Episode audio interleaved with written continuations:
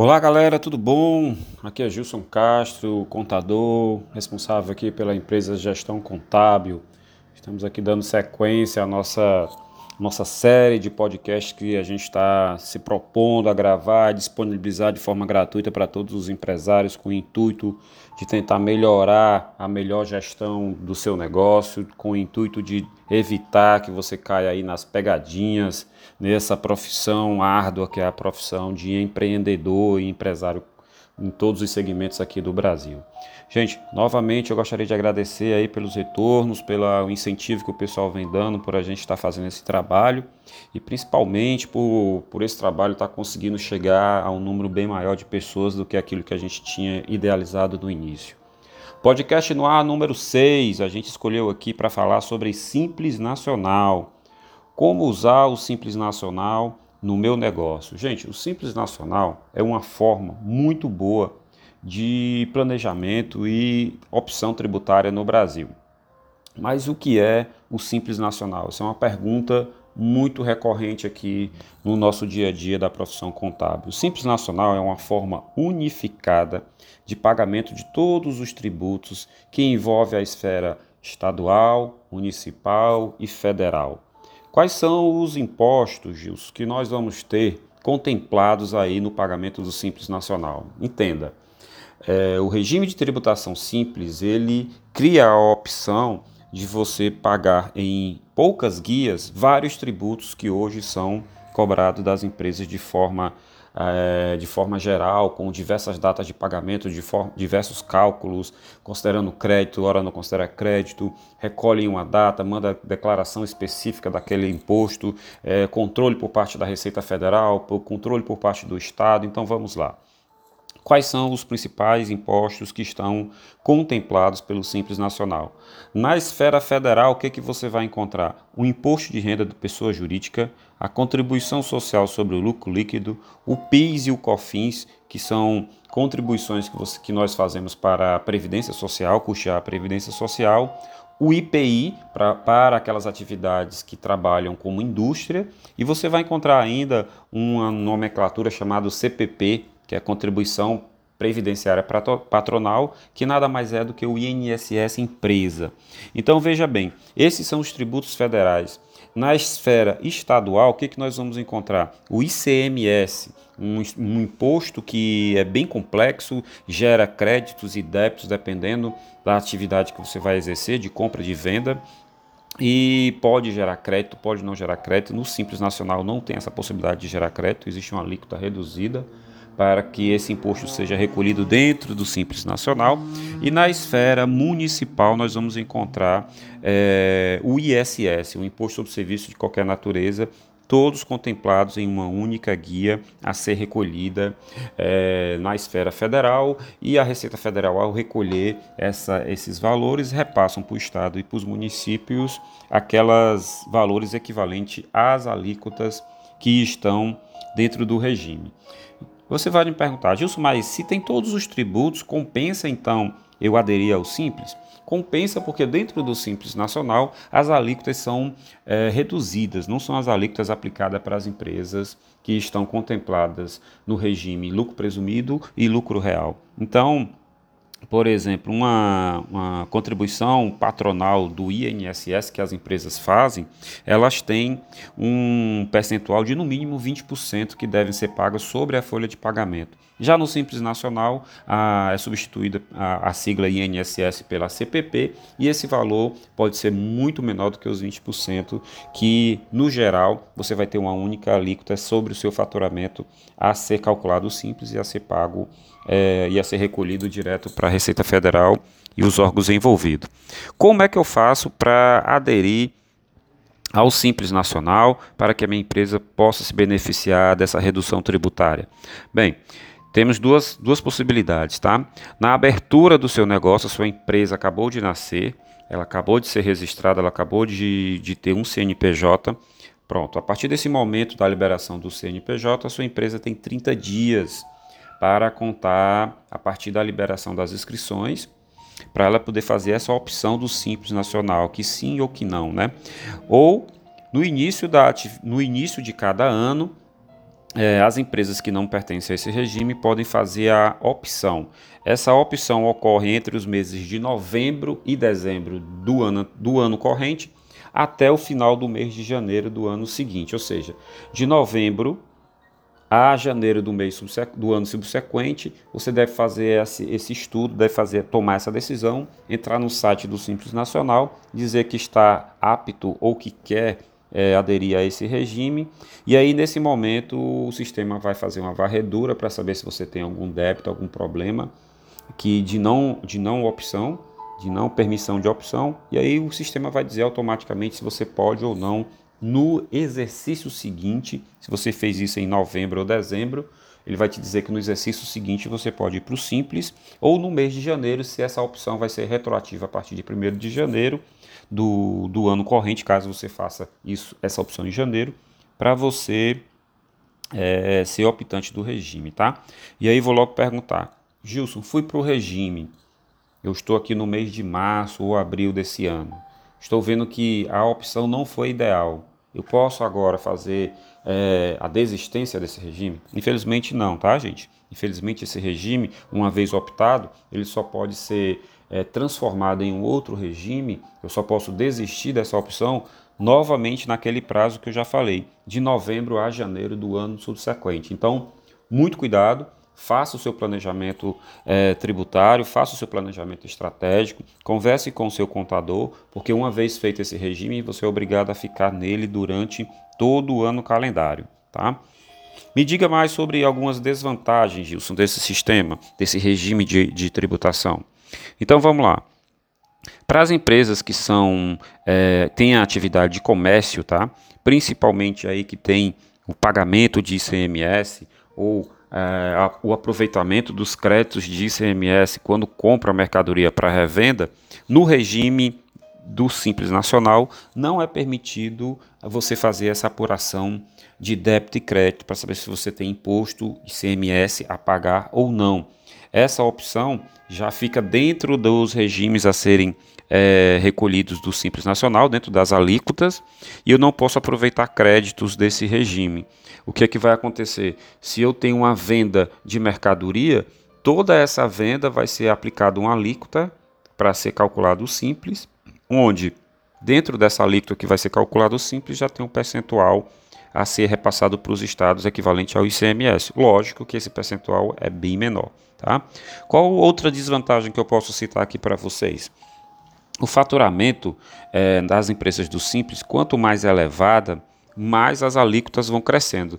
Hoje, para você saber qual é a sua alíquota no Simples, eu preciso identificar qual é o seu faturamento dos últimos 12 meses. E erroneamente o que muitos empresários pensam de que ah, no mês de, de dezembro para janeiro, na virada do ano, a minha alíquota vai voltar a ser zero do Simples e eu vou ter, voltar a ter uma tributação menor. Isso não é verdade, tá, gente? Esse é um equívoco que o empresário pode ter de que para calcular o Simples Nacional é sempre considerado o faturamento dos últimos 12 meses. Então, se eu estou no mês de abril, eu vou descartar o mês de abril do ano passado e vou incluir o mês de abril desse ano, considerando sempre 12 meses para fazer o meu faturamento acumulado e descobrir qual a alíquota a ser aplicada no mês em que eu estou é, calculando simples. Tá? Então, faturamento elevado, alíquotas mais elevadas, alíquotas maiores, que às vezes, às vezes, dependendo do seu faturamento, é muito melhor não ser do simples do que ser, porque no regime de lucro real, lucro presumido, as alíquotas são constantes, tem regras diferentes e eu acabo pagando até menos imposto, é, não sendo do simples, no simples nacional. Existe outro problema, a dificuldade no entendimento do cálculo do simples. Não é todo mundo que entende e até para nós contadores esse cálculo ele é bem complexo, porque ele tem alguns termos bem, bem específicos, tipo receita bruta dos últimos 12 meses, que é o faturamento da empresa somado dos últimos 12 meses. É, a forma de aplicar as alíquotas não é sobre o faturamento, faturamento acumulado dos 12 meses, é sobre o faturamento do mês que eu estou calculando simples. Então, para que, que eu quero faturamento disso dos últimos 12 meses? Com base no faturamento dos últimos 12 meses, eu descubro a alíquota a ser utilizada. Com base nessa alíquota a ser utilizada, eu multiplico pelo faturamento que eu tive naquele mês que eu estou querendo calcular o simples. Essa complexidade nem sempre é fácil de entender para o empresário.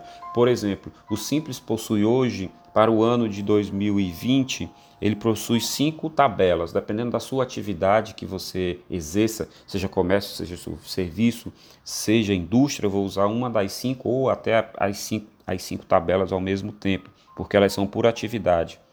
Eu utilizando uma tabela, por exemplo, a tabela, o anexo 3 do Simples Nacional, se você for prestar atenção, é, eu vou ter várias é, é, alíquotas e de acordo com o faturamento essas alíquotas vão crescendo.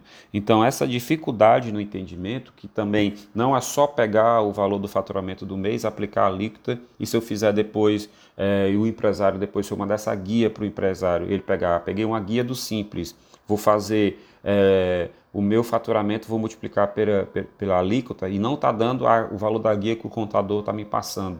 Gente, esse não é um cálculo simples de ser entendido, depende do faturamento, depende de, da toda a sistemática do simples. Então, novamente, eu vou te dizer: quer entender melhor sobre o simples, quer usar os benefícios do simples nacional, quer saber se vai pagar menos imposto na opção do simples, procure seu contador, ele pode te auxiliar de uma forma melhor e te esclarecer melhor. A gente também recebe aqui algumas perguntas no sentido de que, se eu sou do Simples Nacional, quais são as minhas obrigações geradas pelo Simples? Olha, gente, uma das grandes vantagens do Simples Nacional é gerar um número muito pequeno de guias de, de impostos a pagar. A própria guia de arrecadação do Simples, que é chamada de DAS, ela tem a intenção tinha a intenção de agrupar todos os impostos que eu já falei para vocês aqui, como imposto de renda, contribuição social, PIS, COFINS, IPI, ICMS. O que que ocorre? É, basicamente, você vai ter é, a guia do DAS a pagar. Qual é a outra guia que você vai pagar de imposto sendo do Simples Nacional? O FGTS mensal dos empregados, que é o equivalente a 8% sobre a folha de salários dos empregados, né? É, Dependendo da atividade, você vai pagar o INSS, só a parte descontada dos empregados. Agora, para o ano de 2020, o governo fez umas mudanças na tabela, o que é que, na tabela do INSS. O que, é que você vai encontrar hoje como é, alíquota para ser aplicada sobre o salário do empregado e ser recolhida? Você vai encontrar uma alíquota de 7,5%, 9%, 12%, 14% sobre o salário de cada empregado. É esses quatro percentuais os empregados é, é, que pagam esses valores, ou seja, nós descontamos do salário dele essas, uma dessas quatro alíquotas, esse valor é repassado para o INSS como parte da contribuição para o INSS do empregado, não é a parte da empresa. As empresas do Simples têm o seu IS, o INSS calculado dentro da guia do Simples, dependendo da atividade. Existem atividades em que o INSS não está contemplado pelo pagamento do Simples, e aí eles, esse, a parte da empresa é somada com essa parte descontada do empregado e eu tenho um recolhimento. Então, eu posso pagar, pagar o DAS, eu posso pagar o FGTS, eu posso pagar o INSS.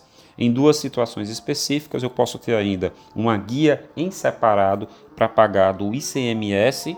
E aí você vai dizer, pronto, agora confundiu tudo, porque você tinha dito para mim que o ICMS, Gilson, estava dentro da guia do Simples. E agora você está falando que pode ser que eu tenha ICMS a pagar. Gente, a legislação de ICMS ela é bem complexa, ela varia, vai variar de estado para estado. Existem situações em que você compra uma mercadoria para revenda que vem fora, fora do estado, né? vem de outro estado da federação. Quando ela passa no primeiro posto fiscal, na fronteira, como alguns fiscais chamam, é, existem é, valores de ICMS antecipado, valores de ICMS diferencial de alíquota a pagar, substituição tributária e esses valores acabam sendo custo na aquisição do, desses produtos. Por quê? Porque eu já tinha falado, na, no Simples Nacional é impossível ter o aproveitamento de crédito é, nas atividades de compra e venda de mercadoria, dependendo das situações. Então, esses valores cobrados a mais, eles acabam sendo custo da mercadoria e você não vai poder recuperar. Né? Então, essas são as características é, e obrigações que você pode pagar dentro do Simples Nacional. E existe uma última guia que tá, pode ser que seja gerada para sua empresa quando você contrata algum serviço em que a legislação diz que esses serviços, o ISS desses serviços devem ser retidos na fonte pelo contratante do serviço. Né? Então pode gerar essa essa guia em separado de um serviço exclusivo que você tenha que recolher para a prefeitura, dependendo da lista de serviços onde constam quais são as atividades de ISS que eu devo reter na fonte. Gente, é muito importante é, o planejamento tributário para você ver se hoje no Brasil qual é a melhor opção tributária de acordo com cada ano para a sua empresa. Né? Isso não é uma atividade simples de ser feita. Existem atividades que as empresas exercem que não vale a pena optar pelo Simples Nacional. Vai depender da sua atividade, do que é o seu negócio, né? É, do seu faturamento. Se você tem um faturamento elevado, provavelmente vai acabar pagando mais Simples Nacional. Existem atividades em que, se você não tem mão de obra, não é, não é interessante você optar pelo simples. E existe ainda é, uma outra atenção que eu posso fazer para vocês, que é em relação aos pedidos de opção do simples e aos pedidos de saída do simples nacional para os prazos em que eu posso perder esses prazos, que eu posso passar desapercebido e a minha empresa é, ser penalizada. Sobre Simples Nacional, gente, dentro do nosso site existe uma, uma seção que é o nosso blog. Dentro do blog da gestão contábil existe uma série de informações que nós intitulamos como 50 tons de simples, né? só para você ver como é complexo essa matéria. Então existem mensal, semanalmente existem a publicação de textos falando sobre o Simples Nacional, que a gente coloca dentro dessa, dessa área chamada 50 Tons de Simples. É muito bom, lembrando que todo o nosso material ele é feito para empresários. Eles são os textos, os, os vídeos, os podcasts, todos são pensados para empresário. todo o conteúdo são pensados para pessoas que não entendem contabilidade, que não são contadores, pelo menos não têm um conhecimento aprofundado. Então, acesse o blog, lá tem muita informação. Quem tem interesse, por exemplo, de ter informações sobre folha de pagamento, existe uma seção também que é chamada gestão de pessoas, outro, outra seção que a gente chama de gestão financeira, além do, de outra seção que nós temos que se chama você mais gestor, você mais empreendedor. Então, gente, eu vou ficando por aqui, vou me despedindo aqui com esse sexto podcast.